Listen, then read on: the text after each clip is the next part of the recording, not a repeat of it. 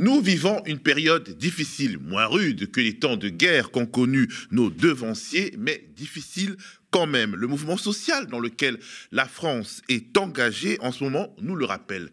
Inflation, paupérisation, mal logement. Les fils des banques alimentaires ne cessent de s'allonger. À qui la faute? À notre gouvernement, oui, mais pas seulement. Pas principalement. Au capitalisme, à la finance, mais c'est qui le capitalisme? C'est qui la finance? C'est un peu la question que pose un fermier américain des années 30 à l'employé qui vient l'exproprier. Dans le livre euh, raisins, le livre et le film Les raisins de la colère de John Steinbeck qui a été adapté au cinéma. Sommes-nous victimes d'un monde de la finance si éloigné et si désincarné qu'il en finit par devenir inatteignable? C'est un peu ce que nous laissait entendre le candidat à l'élection présidentielle François Hollande dans son désormais célèbre discours du Bourget. Charles Baudelaire disait que la plus belle ruse du diable est de vous persuader qu'il n'existe pas. Et si la plus belle ruse de la bourgeoisie était soit de se faire oublier derrière les paravents des institutions, des fonds d'investissement, des fonds de pension, des mécanismes de marché, soit de se légitimer via des récits qui exaltent le mérite d'ultra riches qui auraient mérité leur fortune tant ils sont travailleur et ingénieux. C'est ce que je pense, croit mon invité Nicolas Framont, sociologue, rédacteur en chef du magazine Frustration. Il est aussi expert auprès de comités sociaux et économiques dans les entreprises et vendeur de fruits et légumes au marché dans une petite ville de Charente-Maritime. Dans son dernier livre, dans Le titre et son fioriture, Parasite, il pointe du doigt les classes bourgeoises, des parasites qui se nourrissent de nos travails, de nos impôts, de notre vie politique, de nos besoins et de nos rêves. Et il se fait aussi conteur, via, voire biographe, dans le but de retourner contre eux le storytelling des grands patrons qui se veulent les héros de notre temps.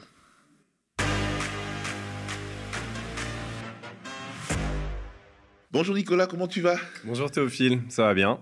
Alors j'aimerais qu'on commence une notre conversation en pensant à euh, une vidéo qui a beaucoup tourné, c'est celle d'une avocate grande gueule, Sarah Saldman, qui reprend un peu une vieille ancienne.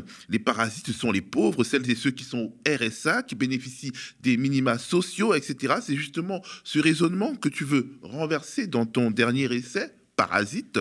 Pour toi, les parasites ne sont pas celles et ceux qui sont tout en bas de l'échelle, mais celles et ceux qui sont tout en haut. C'est un peu ça, euh, la trame.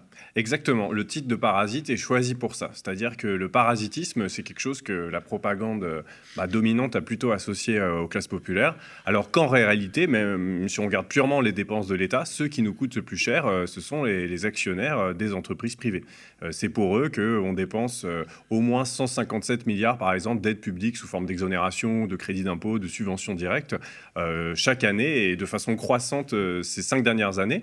Donc en fait, ils nous coûtent très cher et ça, on n'en parle jamais. Et puis par ailleurs, euh, bah, c'est des gens qui se nourrissent de notre travail. Hein. C'était vrai au début du 19e siècle et ça l'est toujours maintenant. Alors, dans ton entreprise de démystification des possédants, tu réécris en quelque sorte les biographies de certains d'entre eux. En gros, ce n'est pas amour, gloire et beauté, mais héritage, prédation et exploitation. Alors, on ne veut pas que tu nous spoiles tout parce qu'il faut quand même qu'on achète et qu'on lise euh, ton livre si on le peut, mais que tu nous croques quand même quelques figures du grand patronat. Par exemple, la troisième fortune de France, Rodolphe Saadé, que le point décrit comme l'empereur des mers, celui qui a fait de CMA CGM le groupe le plus rentable de France. On a envie de dire, mais quel homme? Et oui, euh, quel homme, parce que c'est la, la, plus forte progression des fortunes françaises euh, l'année dernière. Donc je me suis penché sur son parcours pour essayer de comprendre à quoi est-ce dû. Vraiment, j'ai pris euh, ce personnage par hasard, et puis ça me semblait être un secteur dont on parle assez peu, qui est le transport maritime a priori, on se dit bon bah là c'est pas un financier qui qui, qui, euh, qui fait de la monnaie, euh, qui fait de qui fait de l'argent avec de la monnaie qui dort. Euh, c'est pas c'est pas un profiteur a priori, c'est vraiment quelqu'un qui fait naviguer des bateaux, quoi de plus noble à ça? Donc j'ai essayé de, comprendre plus utile et de plus utile. Alors bah, j'ai essayé de comprendre l'origine de, sa richesse. Alors déjà on voit que comme en fait la plupart de nos grands patrons, c'est un héritier direct. Hein. il a directement hérité de son père l'entreprise qu'il dirige, CMA CGM qui est une grosse entreprise française. C'est le premier employeur privé de la ville de Marseille, où est son siège social. Et donc, c'est une des euh, cinq plus grandes compagnies maritimes mondiales. Donc, on pourrait dire c'est un fleuron, soyons-en très fiers. Déjà, il faut savoir que c'est un secteur qui finalement a prospéré sur la division internationale du travail et la mise en concurrence des peuples. Hein. ça, c'est pour répondre à l'argument selon lequel les riches créent de l'emploi. Ben, on voit qu'une entreprise comme CMA-CGM, elle s'est fructifiée sur la destruction de l'emploi en France et effectivement la création d'emplois dégradés, par exemple en Asie la délocalisation de toute une partie de notre production vers euh, des pays à plus faible coût a effectivement permis à un secteur de transport maritime d'émerger. Mais ce qu'on voit également, c'est que si cette entreprise a autant émergé dans les années 90, hum, c'est parce qu'elle a racheté, donc l'entreprise euh, CMA a racheté l'entreprise CGM, qui était une entreprise publique, la compagnie générale maritime. Et quand on se penche sur les journaux de l'époque, on voit que cette compagnie, elle a été bradée. Elle a été bradée par le gouvernement de l'époque, le gouvernement Juppé, qui l'a bradée à un de ses amis, le père de Rodolphe Saadé. D'où le parasitisme. D'où le parasitisme, parce que là, le parasitisme, il est à plusieurs niveaux. Un parasitisme économique, hein, on se nourrit de la destruction du travail dans un pays et de la création du travail à bas coût dans un autre. Et puis un parasitisme politique, on se nourrit des entreprises publiques. Et ça, en France, c'est un schéma qu'on retrouve tout le temps, avec les sociétés d'autoroute, avec les compagnies maritimes donc, euh, avec euh, toute une partie... d'autoroute qui euh, augmentent les prix alors qu'il n'y a aucune nécessité selon des documents officiels qui ont été mis de côté, par exemple. Exactement les compagnies d'autoroute comme la compagnie Générale Maritime ont été financées par le contribuable français. Euh, et le fait qu'elles soient bradées au privé qui en profite en plus pour augmenter ses tarifs, parce qu'il faut savoir que toute une partie de l'inflation, et ça c'est l'autre forme de parasitisme d'une compagnie comme CMA, CGM, toute l'inflation qu'on a connue particulièrement l'année dernière a été liée au prix de l'augmentation des tarifs du transport maritime. On parle de plus de 1000% d'augmentation euh, sur certains euh, trajets. et donc concrètement, une entreprise... Et ça se justifie par quoi? Ça se justifie par les tensions d'approvisionnement, c'est-à-dire qu'après le Covid, où il y a eu une pause dans les échanges mondiaux, les choses ont repris d'un seul coup, et du coup, bah, c'est un effet d'opportunité. Parce qu'on a eu besoin de ces compagnies, eh bien, elles ont augmenté leurs tarifs. C'est le capitalisme, c'est une logique de marché. Sauf que nous, on le paye très concrètement euh, dans nos assiettes. Alors, j'aimerais aussi qu'on évoque le profil de Michel-Édouard Leclerc, qui se pose un peu en patron anti-inflation et qui va jusqu'à dénoncer des acteurs du marché qui procéderaient à des hausses de prix suspectes. Tu en conviens toi-même dans ton livre, on serait tenté de voir en Michel Édouard Leclerc un bon bourgeois impliqué dans les combats du pouvoir d'achat, mais toi, tu en brosses un portrait complètement différent. Oui, je me suis servi bah, de ces éléments biographiques. Hein. Il y a eu euh, diverses enquêtes euh, qui ont été écrites sur, euh, sur l'Empire Leclerc et de comment ça a émergé. Et en fait, bah, les hypermarchés Leclerc, donc, qui est en fait une sorte de groupement d'hypermarchés. En réalité, chaque Leclerc, il y a des groupements locaux de Leclerc qui sont dirigés par autant de patrons qui appartiennent à un grand réseau chapeauté par la famille Leclerc, donc le père et désormais le fils. En fait, se présente comme une sorte de capitalisme français vertueux, d'une réussite très française. Mais finalement, si on regarde vraiment le bilan de cette chaîne de supermarchés, comme des autres d'ailleurs, c'est un bilan qui est calamiteux. Hein. Euh, il faut savoir que pour un emploi créé dans la grande distribution, trois sont détruits ailleurs. Donc ça aussi, ça va à l'encontre de l'idée que les riches créent de l'emploi. Là, en réalité, eux, ils en détruisent. Et puis surtout, ils créent de l'emploi qui n'est pas qualitatif du tout. Euh, ils créent des endroits où, enfin, ils créent des zones. Euh, c'est eux qui ont créé les zones commerciales si moches, à la fameuse France moche dont Télérama parlait il y a quelques années.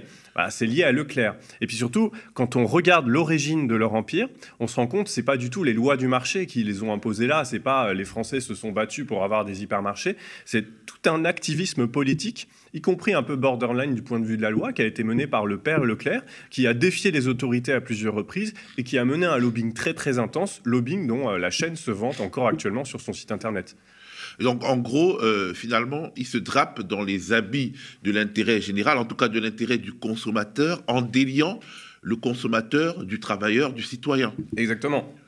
Et en fait, euh, oui, oui, c'est ça qui est très grave. C'est-à-dire que ils essaient de présenter des bas prix pour les consommateurs, alors ce qui est en plus de moins en moins vrai, hein, parce que Leclerc, comme les autres supermarchés, joue sur une inflation des produits qui n'est pas justifiée. Mais le prix de ça, ça a été la ruine notamment de toute une partie de nos agriculteurs et de toute une partie de nos industriels, notamment agroalimentaires, parce que les centrales d'achat de Leclerc font partie des plus agressives pour essayer de faire baisser le plus possible les prix de production. Donc en fait, euh, ce qu'on gagne en tant que consommateur, éventuellement, on l'a déjà perdu, nos parents l'ont perdu en tant que producteur. Donc c'est un cercle vicieux, infernal, et se présenter là-dessus comme étant un parangon de vertu et quelqu'un qui se bat, parce que vraiment, euh, Leclerc a même repris pendant, dans les années 2000, a repris l'iconographie de mai 68 pour faire ses campagnes publicitaires.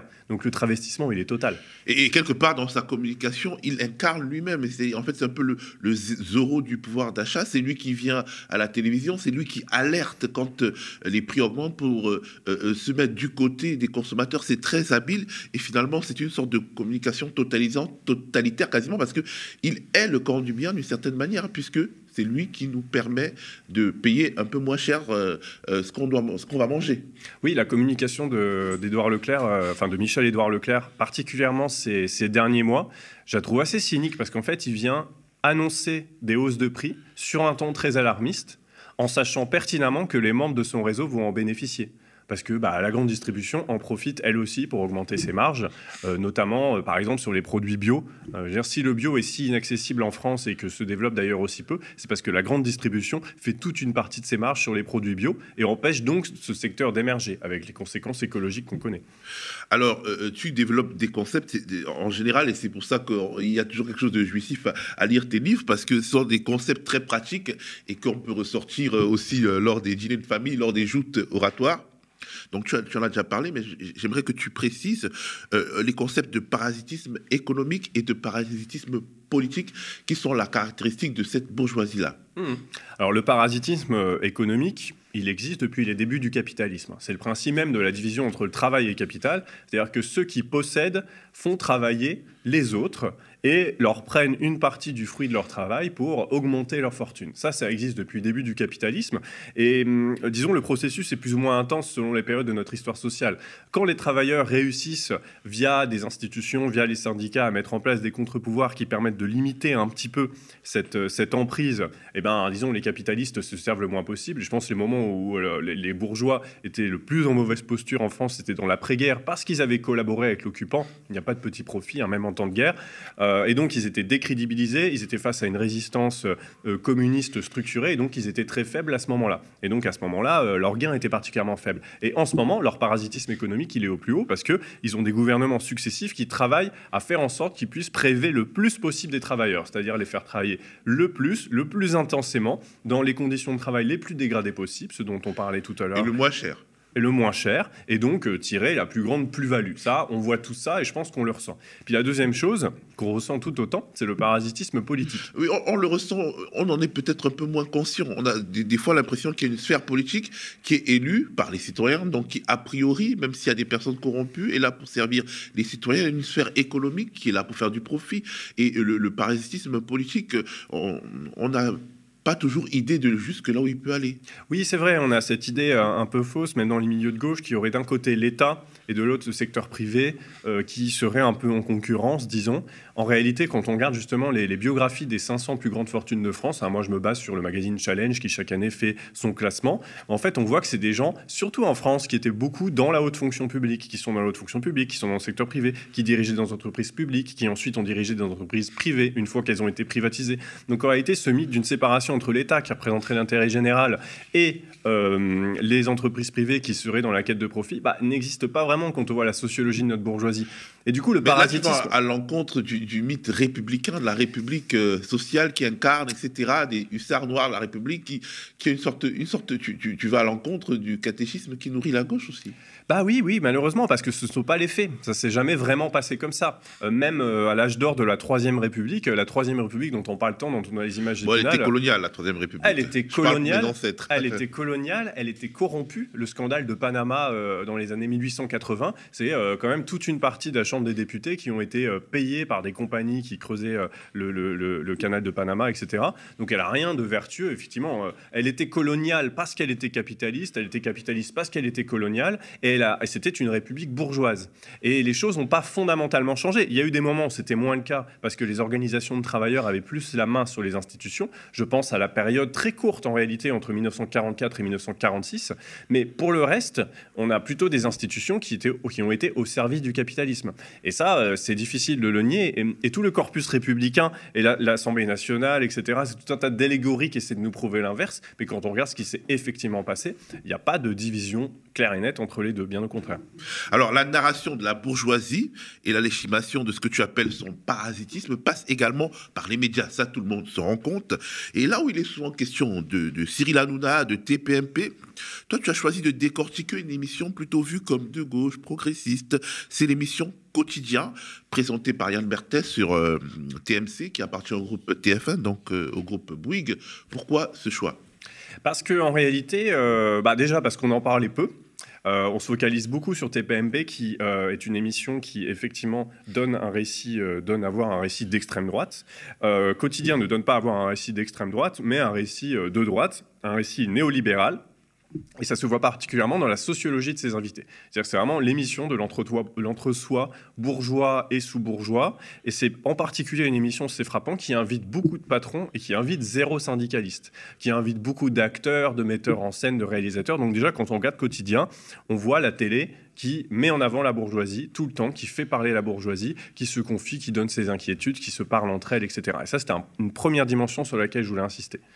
Parce que justement, en fait, euh, euh, il est de bon ton de considérer que bon, euh, le bon talk show, c'est quotidien, un talk show progressiste, et que finalement, c'est beaucoup mieux d'y aller que d'aller à, TPMP, que, c'est finalement l'anti-TPMP. Mais toi, tu dis, tu dis non. Bah, ça dépend euh, sur quel prisme on, se concentre. Euh, clairement, euh, quotidien, c'est pas une émission aussi raciste que TPMP. c'est pas une émission il y a des, propos homophobes qui sont tenus. Là, sur ce point de vue-là, c'est clair et net qu'il y a une différence. Mais sur le point de vue qui est le mien dans le livre, c'est-à-dire celui de la lutte des classes, il n'y a pas de différence fondamentale. quotidien, c'est une émission qui appartient à un groupe, qui appartient à un milliardaire, qui fait passer des idées favorables à la classe bourgeoise. Donc, si on se focalise sur ce prisme-là, je vois pas de différence sensible. Alors, tu, évoques un paradoxe, une distance géographique qui a été euh, creusée entre les travailleurs et la bourgeoisie, qui est couplée avec une proximité médiatique entre les travailleurs et les bourgeois. C'est aussi intéressant comme concept. Oui, en fait, euh, bah, moi j'aime bien euh, regarder un peu les récits des, mouvements sociaux du début du XXe siècle, parce qu'en fait, on est dans une période qui ressemble beaucoup, c'est-à-dire où la classe ouvrière est complètement éclatée, et puis elle se soude petit à petit, et elle met en place une conflictualité, ce à quoi on assiste à peu près depuis 15-20 ans en France.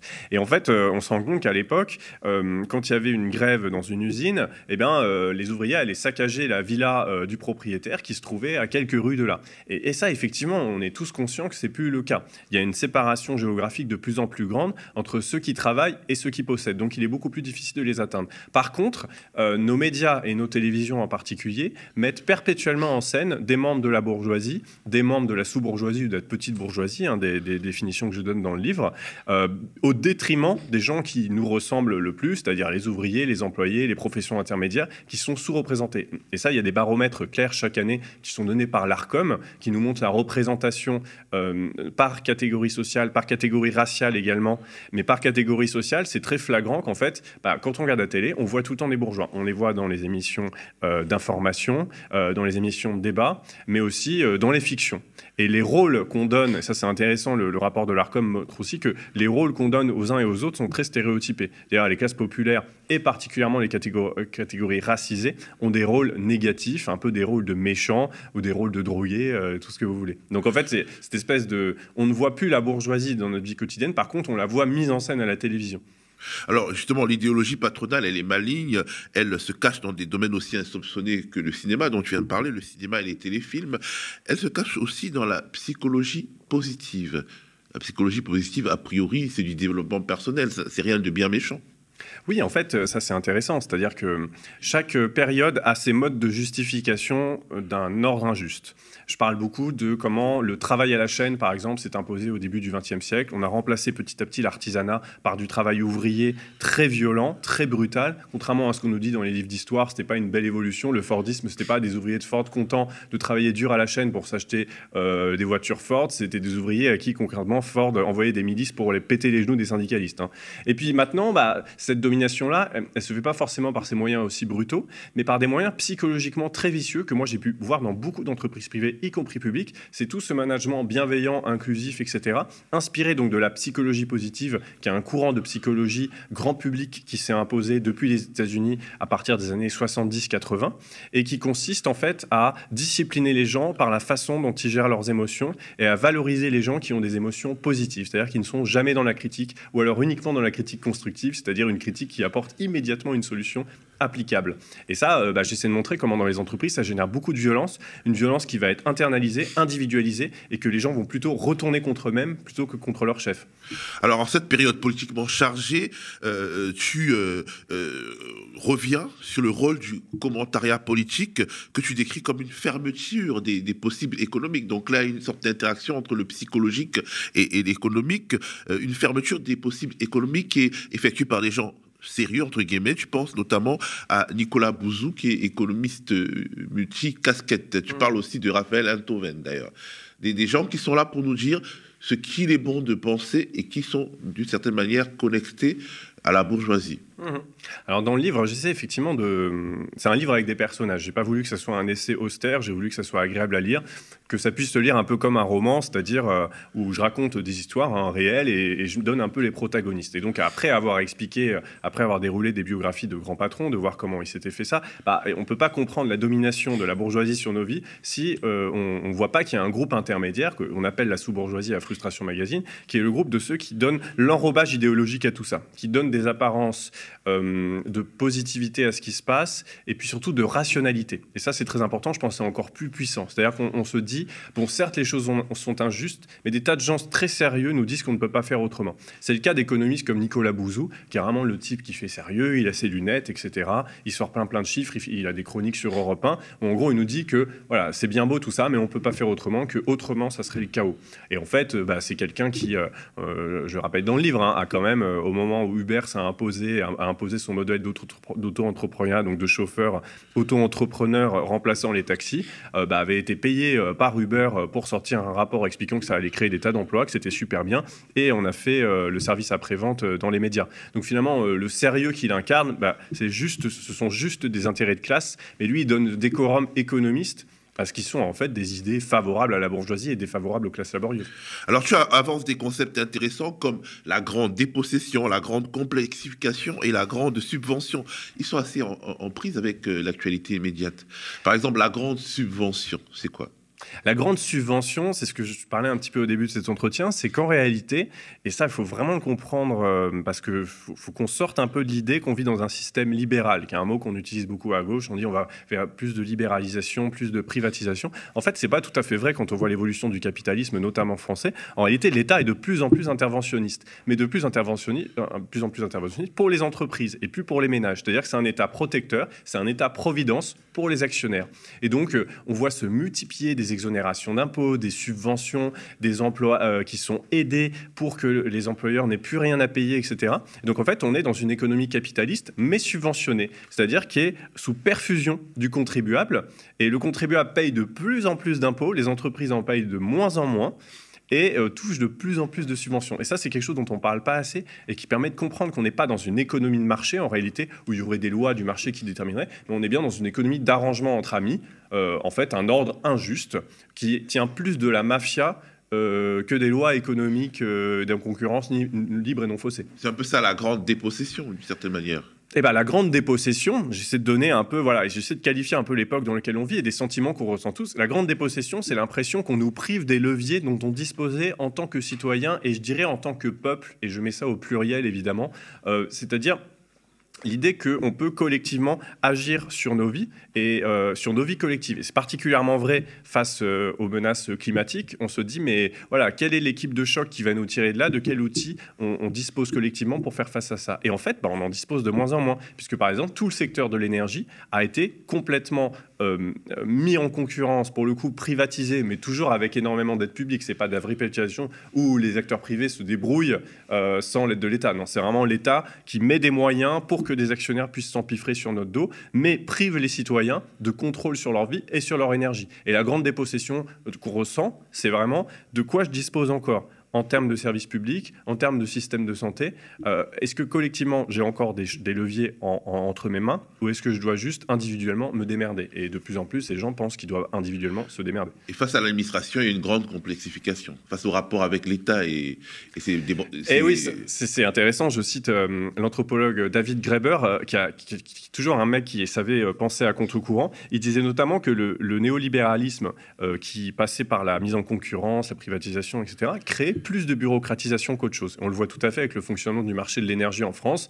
Hein, euh, je ne sais pas si vous avez déjà vu ces schémas sur les réseaux sociaux. Avant, il y avait l'État qui possède EDF, les citoyens euh, qui, sont des usagers et qui financent l'État, et c'était clair. Maintenant, c'est des multiplicités d'acteurs avec des tas de commissions et de machins, etc. Parce que mettre en concurrence des marchés qui ne sont pas faits pour être mis en concurrence, bah, ça nécessite énormément de bureaucratie. Et la bureaucratie, c'est aussi au travail. Plein de gens ont le sentiment dans leur travail de ne plus faire ce pourquoi ils sont payés, mais toute la paperasse qui l'entoure, les reporting, rendre des comptes en permanence, parce que comme on est dans une économie qui met sous pression de plus en plus ses travailleurs, qui les contrôle de plus en plus, eh ben, il y a de plus en plus de papiers à remplir. Et un truc qu'on attribuait en fait à l'URSS, par exemple, la bureaucratie, en réalité, c'est le propre du capitalisme, et ça a toujours été le cas. Alors, euh, euh, dans le cadre de ce qu'on peut appeler la bataille des récits, pour l'instant, euh, pour en revenir à l'actualité, le camp du non à la réforme des retraites ou à la contre-réforme des retraites façon Macron-Borne, il tient le bon bout. Comment l'expliquer? Et comment renforcer ce coup d'avance en termes de représentation bah, les Français ont l'impression que la réforme des retraites qui nous est vendue par Macron et, Borne, elle, est inutile, elle est injuste. Euh, c'est pas tout le temps qu'on a de tels mouvements dans l'opinion. Ça, rappelle même un peu bah, la période du, du non au référendum au traité constitutionnel européen. Alors, pour comment tu expliques que, cette fois-ci, ben en fait, l'appareil idéologique de la bourgeoisie euh, ne parvienne pas à discipliner euh, la pensée euh, des, Français? Et moi, je pense qu'on avance. On avance tous collectivement, beaucoup plus qu'il y a 10 ans, beaucoup plus qu'il y a 20 ans. les gens en France comme ailleurs, c'est le cas au Royaume-Uni, c'est le cas aussi aux États-Unis, en Allemagne, on a des mouvements sociaux de plus en plus massifs et dans d'autres pays du monde. En fait, les gens analysent beaucoup plus la société en termes de conflit de classe. C'est-à-dire que désormais, quand un ministre nous dit c'est ça qui est bon pour vous, on ne l'écoute plus. On essaie de voir quels sont ses intérêts, qui il défend. Et là, il est très clair que si on regarde qui Macron défend euh, à travers cette réforme des retraites, on voit qu'il défend uniquement ceux qui sont d'ailleurs toujours d'accord avec cette réforme, c'est-à-dire les plus riches et euh, à qui elle est défavorable, la majorité de la population, les classes laborieuses. Et je pense qu'en réalité, euh, ils n'ont pas réussi un truc qu'ils arrivaient toujours d'habitude à faire sur les réformes de retraite, c'était de diviser les gens entre eux, de créer des jalousies entre les travailleurs. Euh, ça, c'est ce qui permettait avant de faire passer les réformes des retraites, c'est de dire, regardez, le privé, le public, ils ont mieux que vous, le privé, vous devriez leur en vouloir, etc. les précédentes réformes des retraites étaient passées comme ça, sur notre division. Mais là, ils ont tellement tiré tout le monde vers le bas qu'ils n'ont plus grand monde à diviser en quelque sorte. Et donc là, on se rend compte qu'on est tous dans la même situation face à cette réforme, et eux, ils sont nus. Ils n'ont plus d'autres arguments, parce que les arguments techniques qu'ils ont, ils ont beau avoir l'apparence du sérieux quand ils les disent, tout le monde voit bien que ce sont des arguments inventés. En fait, il n'y a plus aucun argument qui tient la route. Et c'est fascinant de voir la débandade idéologique d'un pouvoir et de toute une classe sociale, et ça fait longtemps que ça ne nous était pas arrivé. Maintenant, il faudrait que cette débandade idéologique se transforme en débandade politique effective et euh, le champ institutionnel est tellement fait euh, de manière à arranger la bourgeoisie que ce n'est pas gagné. Mais en tout cas, nous, aux médias, on analyse ça, on, on tout ça pour, pour parler euh, le langage managérial. Alors, donc, merci à toi, Nicolas, d'être venu sur le plateau du média. Je, rappelle ton livre, Parasite, sorti aux éditions Les liens qui libèrent.